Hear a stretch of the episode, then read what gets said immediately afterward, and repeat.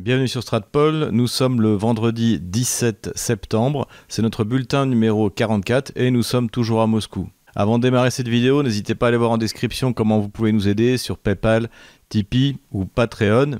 Pensez aussi à vous inscrire sur notre chaîne Telegram ainsi que sur notre canal Odyssée au cas où. Et inscrivez-vous également sur Odyssée à la chaîne des paluches et des bouquins, auquel j'avais d'ailleurs donné un entretien il y a quelques temps de cela. Petite note historique pour commencer cette vidéo. Pour la première fois en Biélorussie, le 17 septembre sera célébré comme la fête de l'unité du pays.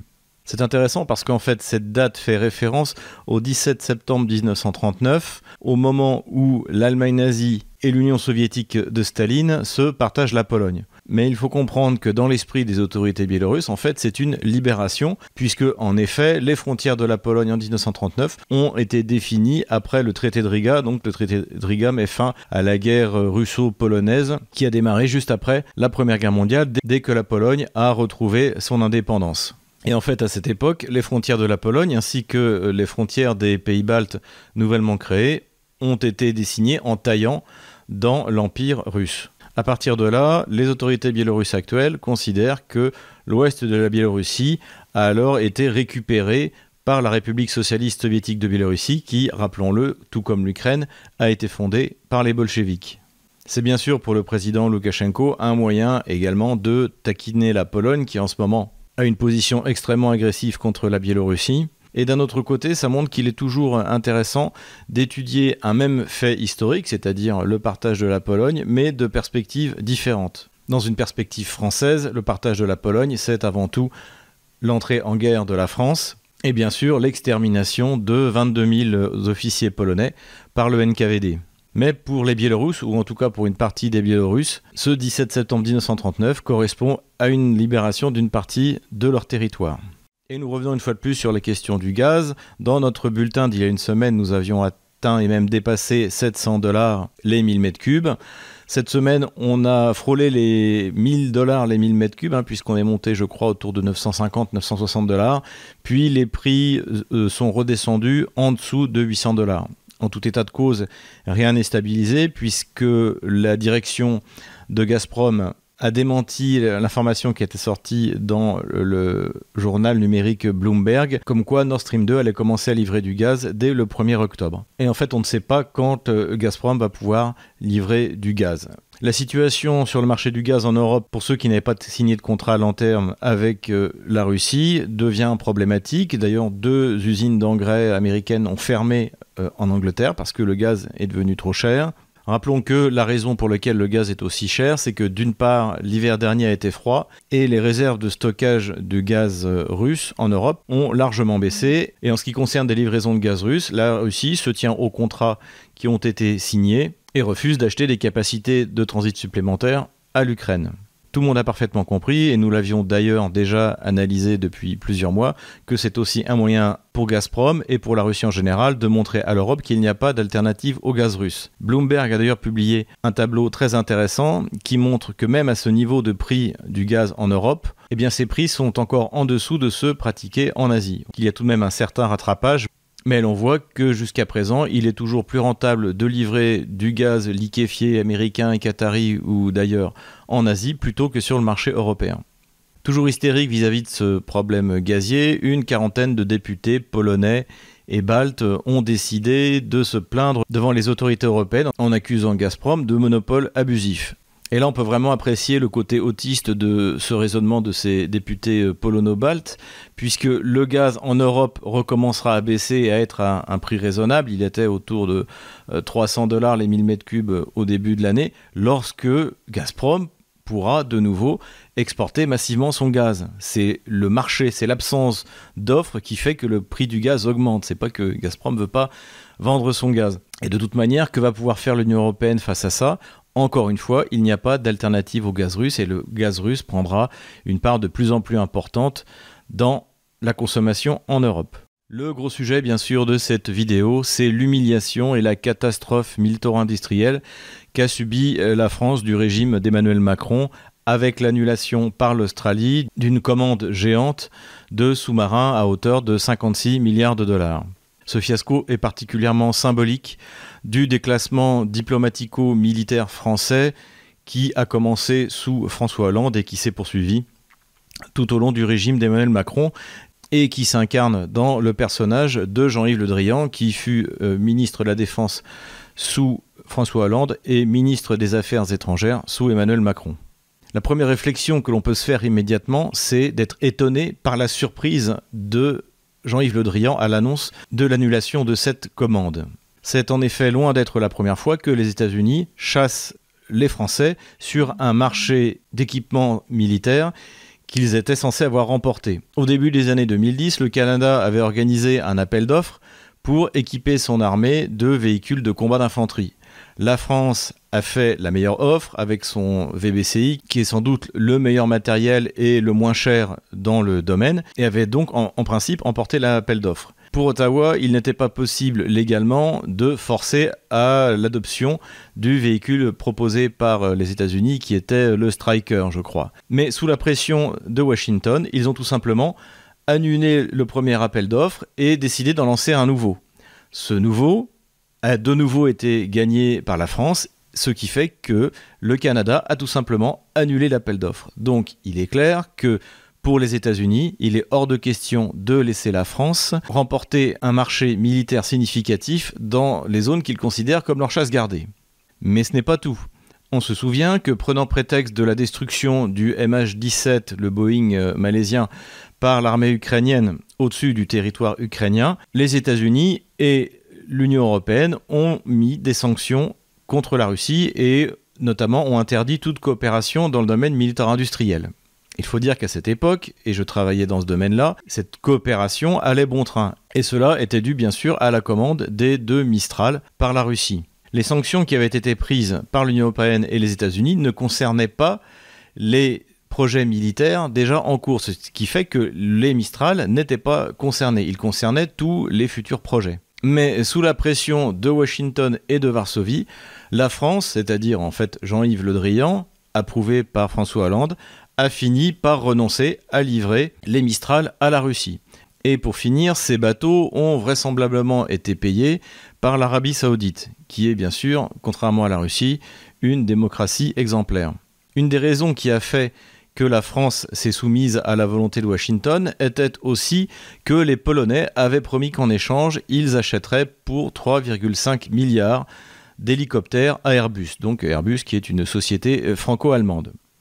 Et c'est effectivement ce qui devait être fait, jusqu'à ce que, au dernier moment, avec l'arrivée du PIS au pouvoir, cette commande soit purement et simplement annulée et que immédiatement après, les Polonais ont commencé à recevoir des hélicoptères américains. La vraie question qui se pose en fait est de savoir comment il est possible que Paris ait pu croire un instant que Washington les laisserait opérer sur un marché qu'ils considèrent comme leur chasse gardée.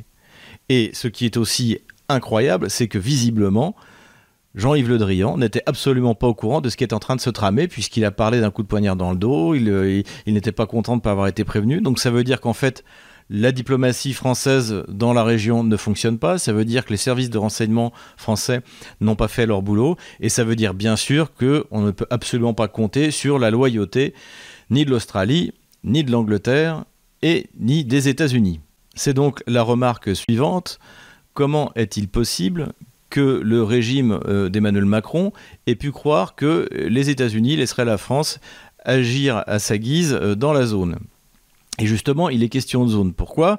Eh bien, vraisemblablement, nous sommes dans la tradition socialiste mitterrandienne. Hein. Je rappelle que lorsque Général de Gaulle quitte le commandement intégré de l'OTAN en 1966. C'est la fédération des gauches qui s'y oppose et il y a un discours de François Mitterrand devant le Parlement que vous pouvez écouter. Je le mettrai en lien, je ne peux pas mettre directement dans la vidéo parce que ce sont les archives de l'INA et que euh, sinon ma, vidéo sera euh, bloquée pour des raisons de respect des droits d'auteur. Mais cette prise de position de François Mitterrand est intéressante parce que c'est celle des socialistes et jusqu'à aujourd'hui c'est toujours la même. Les socialistes considèrent en substance que la défense de la France, la défense de l'Europe passe par l'OTAN et que donc il faut être absolument aligné sur la position américaine. Quelle est la position américaine aujourd'hui? Eh bien, c'est le déplacement vers l'Asie, c'est-à-dire que ils ont inventé cette espèce de zone euh, indo-pacifique qui est une zone où Washington entend affronter la Chine, aidé par ses alliés européens et également ses alliés de la région comme l'Australie, pourquoi pas la Nouvelle-Zélande, même si elle n'est pas très contente de l'achat de ses sous-marins nucléaires par l'Australie, et bien sûr l'Angleterre, qui joue là une carte remarquable. Hein. Boris Johnson, qui était censé être isolé euh, après son départ de l'Union européenne, eh bien on s'aperçoit qu'en fait l'Angleterre fait ce qu'elle veut et que la France ne peut compter sur aucune des structures ou des alliés qu'elle est censée avoir. Car en effet, fidèle donc à cette euh, ligne mitterrandienne de soumission à Washington, les Français se sont dotés d'une stratégie indo-pacifique pour faire euh, comme les Américains et pour leur faire plaisir, ce qui veut dire qu'en gros, nous rejoignons les États-Unis dans leur combat contre la Chine, alors que la France n'y a absolument aucun intérêt. C'est pas parce qu'on possède euh, quelques îles dans le Pacifique et notamment et même la Nouvelle-Calédonie, où j'ai eu l'occasion de servir lorsque j'étais parachutiste. Alors c'est une, île magnifique, hein, c'est le, paradis sur Terre, mais ça n'a aucun intérêt stratégique, même euh, les zones économiques exclusives ne servent à rien. Donc euh, il y a bien sûr des Français dans cette région, 2 euh, millions, donc effectivement il faut pouvoir garantir leur sécurité, mais personne n'a envie de s'emparer de la Nouvelle-Calédonie. Vraisemblablement, même si on donnait la Nouvelle-Calédonie à la Nouvelle-Zélande ou à l'Australie, ils n'en voudraient pas. Donc la France n'a absolument rien à faire contre la Chine dans l'océan Pacifique. Et au contraire, étant donné l'état de l'économie française, elle ferait mieux de se rapprocher de la Chine et de développer le commerce avec elle, et notamment, après cette humiliation qu'a subie la France, le commerce d'armement. Les Chinois veulent avoir des porte-avions, et eh bien la France est avec les États-Unis le seul pays à avoir construit un porte-avions nucléaire avec un système de catapultage. Proposons donc aux Chinois, et on verra la réaction de l'Australie et des États-Unis, de les aider à construire un porte-avions nucléaire avec un système de catapulte les Chinois ont encore certaines difficultés pour euh, développer les avions de chasse, notamment du point de vue euh, de la motorisation. C'est pour ça d'ailleurs qu'ils ont fini par acheter des Sukhoi 35. Alors même s'ils progressent toujours rapidement, c'est quand même la partie la plus difficile d'un avion de guerre. Et la France aussi pourrait participer et faire euh, comme la Russie, vendre ses rafales à la Chine. En tout état de cause, nous réorienter vers la Chine dans le domaine de la coopération militaire-industrielle serait le seul moyen de laver l'affront qui nous a été fait par Washington. Et il faudrait dans le même temps renouer avec des clients, des pays comme le Brésil ou comme la Russie, qui eux, lorsqu'ils commandent des armements, ont les moyens de les payer, ce qui est loin d'être le cas de tous les marchés d'armement que la France a remportés récemment. En fait, ce dont il est question, c'est que la France doit purement et simplement sortir de l'OTAN. La France n'a pas besoin de l'OTAN. La Russie ne menace pas la France. La Chine ne menace pas la France. Ce qui menace la France, ce sont ces zones d'instabilité qui ont été créées justement par les pays de l'OTAN, comme en Syrie ou comme en Libye, et qui provoquent des vagues migratoires qui touchent notre pays et qui amènent à des changements substantiels dans la nature de sa population. Donc l'OTAN n'est pas un facteur de paix, mais un facteur de guerre pour la France.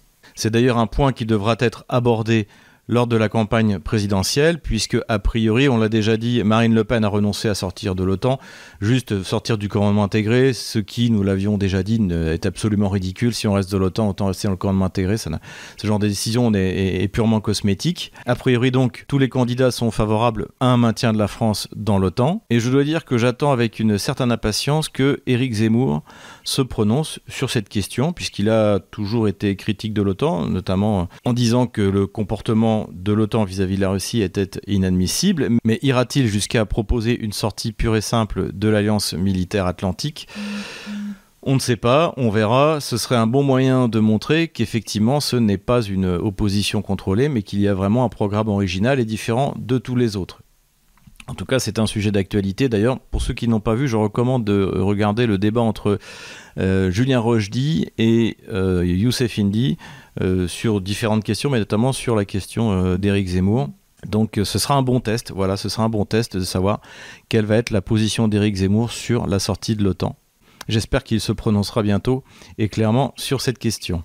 Et comme par hasard, c'est toujours les mêmes génies de l'IFRI ou là en l'occurrence de la Fondation pour la recherche stratégique qui préparent ces stratégies ineptes pour la politique étrangère française Ça a d'ailleurs été pour moi l'occasion de découvrir le spécialiste de la région pour la FRS, donc qui s'appelle Antoine Bondaz, et qui la veille de cette décision catastrophique avait justement écrit un article élogieux sur la fantastique stratégie indo-pacifique française qui avait notamment permis à la France de vendre des sous-marins à l'Australie. Donc on a toujours la même fine équipe avec Bruno Tertrais qui nous expliquait en juillet 2014, alors que l'armée ukrainienne était en train de se faire découper en rondelles à la frontière, que Kiev avait gagné la guerre, entre euh, Isabelle Facon qui nous expliquait que l'armée ukrainienne euh, avait réussi toutes ses réformes alors qu'elle ne possède ni flotte ni aviation, eh bien on a désormais un spécialiste à la FRS qui nous explique que la Nouvelle-Calédonie et euh, le chapelet d'îles que l'on possède dans le Pacifique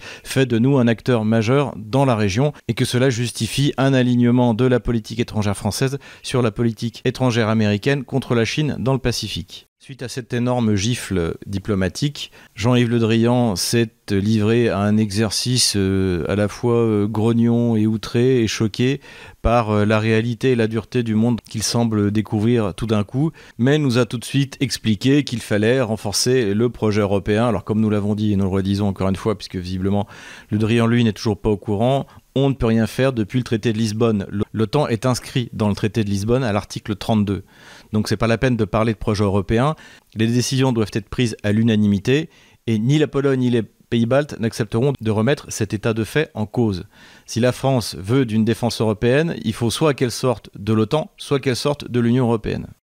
De quoi Jean-Yves Le Drian est-il le nom? Eh bien, Jean-Yves Le Drian est le nom de ce grand déclassement politico-diplomatico-militaire de la France qui a démarré, on peut le dire, avec la crise en Libye, qui a continué avec la crise en Syrie, qui a continué avec la crise en Ukraine et qui s'est donc accéléré avec l'arrivée des socialistes au pouvoir, François Hollande puis Emmanuel Macron. Tout cela contribue en plus à affaiblir considérablement notre complexe militaro-industriel qui est pourtant la garantie suprême de notre sécurité, de notre défense. Et comme vraisemblablement Emmanuel Macron sera réélu pour 5 ans, il y a fort à parier que la politique étrangère de la France consistera toujours à s'ingérer dans les affaires des autres États, comme, on l'a vu le faire au Brésil, comme on a vu le faire en Russie, et à exiger pour le monde entier qu'il y ait la Gay Pride et le mariage homosexuel, n'est-ce pas Clément Beaune, le plus doué de toute la Macronie? Voilà, j'espère que le ton de cette vidéo ne vous aura pas découragé de la suivre jusqu'à la fin. En tout cas, si elle vous a plu, n'hésitez pas à mettre un pouce bleu et à faire un don. Et je vous dis à la semaine prochaine.